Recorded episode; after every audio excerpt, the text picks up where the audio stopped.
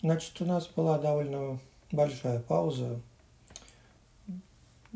Погода на улице отвратительная, на рынках, наконец, стало повеселее.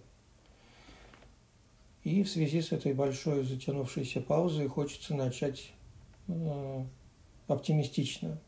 Здравствуйте, бесценная Катерина Матвеевна. За прошедшую отсрочку не обессудьте. Видно, судьба моя такая.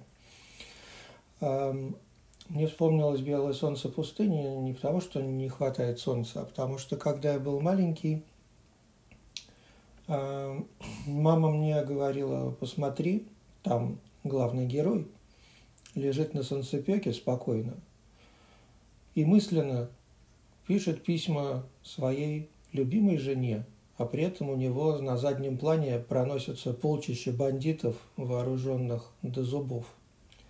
А он такой вот хладнокровный и спокойный. И вот в связи с этим перенесемся на наши рынки, которые начало лихорадить.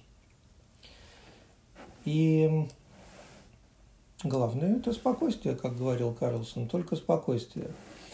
Например, а, по CNBC э, нам говорят, что вот, например, на рынке нефти ничего страшного не произошло. Что то, что нефть подешевела на 15 долларов, это здоровая коррекция. Ну и, судя по всему, серьезная коррекция – это когда нефть становится минус 40 долларов – вот, потому что очень многие на рынке, как мы знаете, были настроены на рост нефти. И Bank of America говорил, и Goldman говорил, кто-то 90 долларов таргет, кто-то 100, кто-то даже 120. На рынке было очень много быков по нефти. Вот сейчас у них у всех плохой конец года наступает. Может быть, еще, конечно, случится чудо – но пока что-то не похоже.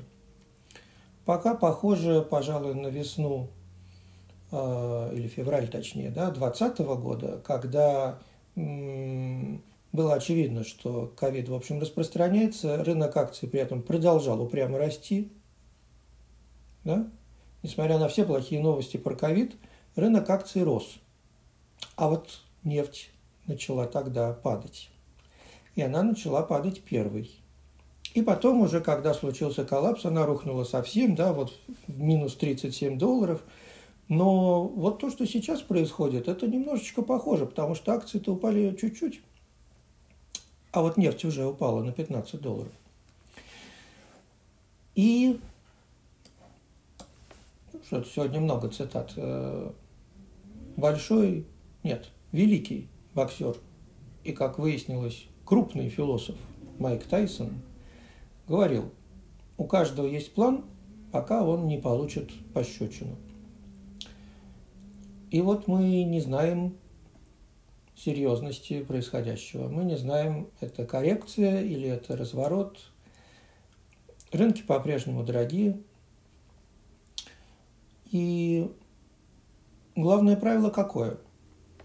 Тот, кто угадает дно, тот сможет заработать кучу денег – в очень короткий промежуток времени. И все мы хотим угадать дно. Все мы хотим быстро заработать. Но проблема в том, что когда такой шанс представится, мало кто сможет им воспользоваться. Вот сейчас рынок еще упал не сильно, а, а если он упадет на 30, 40, 50 процентов. Вот нам всем тогда станет очень страшно покупать акции.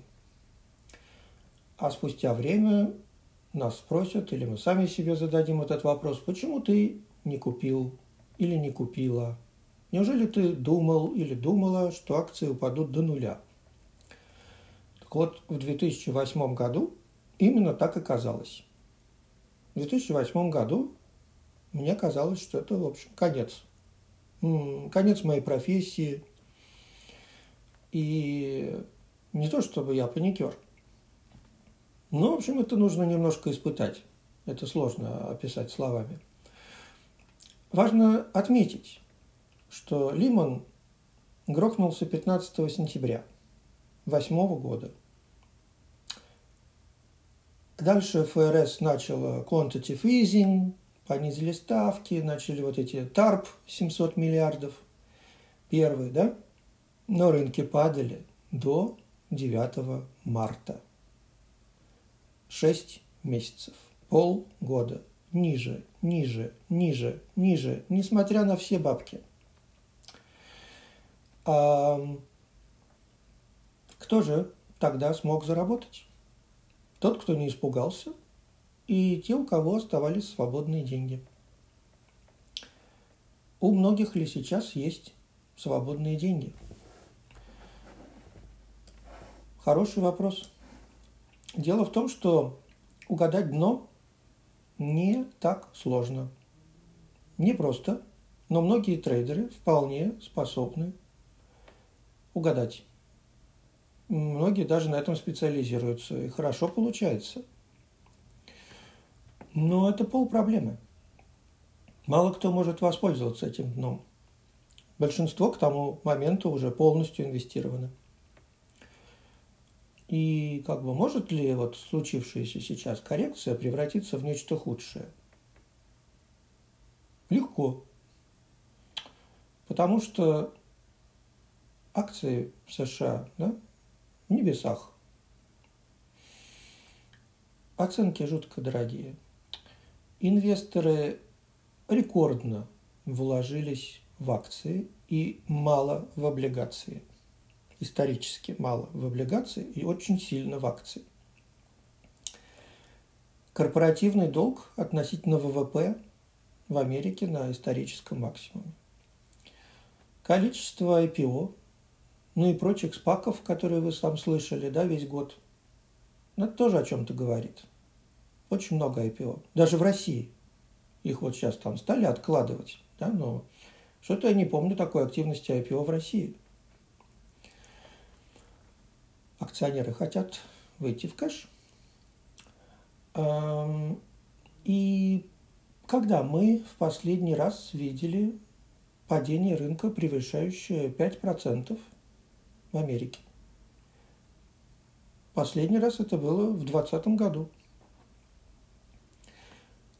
Вот именно поэтому каждый раз, когда рынок падает примерно на 5%, никто этому не придает значения. Все говорят, buy the dip, buy the dip, да, покупаем на дне, покупаем на дне это дно.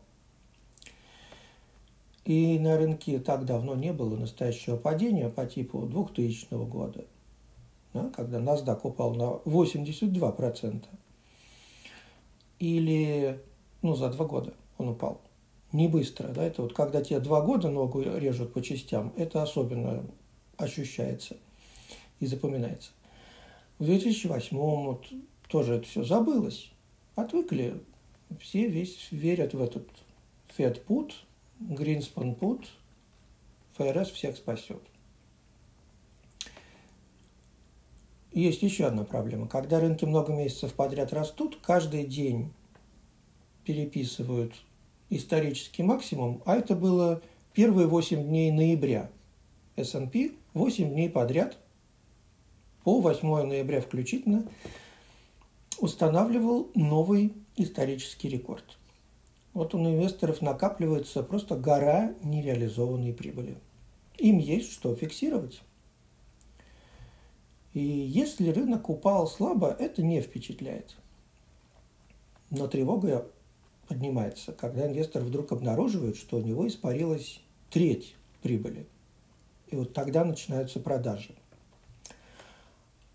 А важно заметить, что, например, NASDAQ растет. Ну, я забыл, 84% что ли акций.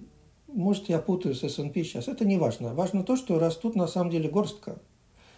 А вот большинство отдельных акций, они не выросли, они ниже, чем был максимум в этом году. Они не в минусе с начала года, да, но они не на максимуме. Это индекс на максимуме. Отдельные акции нет. И вот недавно там Zoom падал чуть ли не на треть. Да? Авиалинии сейчас наверняка все авиакомпании засыпались. В моем вот проекте Boosty мы эту тему с подписчиками давно обсуждали. Но вообще мы ее обсуждали в применении к тому, что просто доходности по рублевым корпоративным качественным облигациям уже очень давно превысили дивидендные доходности по российским же акциям. Никакого смысла в российских акциях нету.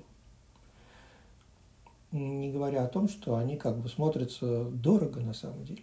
Россия это дешевая, и она всегда будет дешевой, пока у нас не изменится климат. Э, важно то, что с начала года MSCI Core в минусе, а Россия вот даже сегодня утром РТС плюс 17%. Есть что фиксировать. И вот мы с подписчиками обсуждали, что акции настораживают, облигации забыты, и в мире забыты, и у нас. Народную ФЗ. Народное ОФЗ дает 10% в рублях, пожалуйста, безрисково.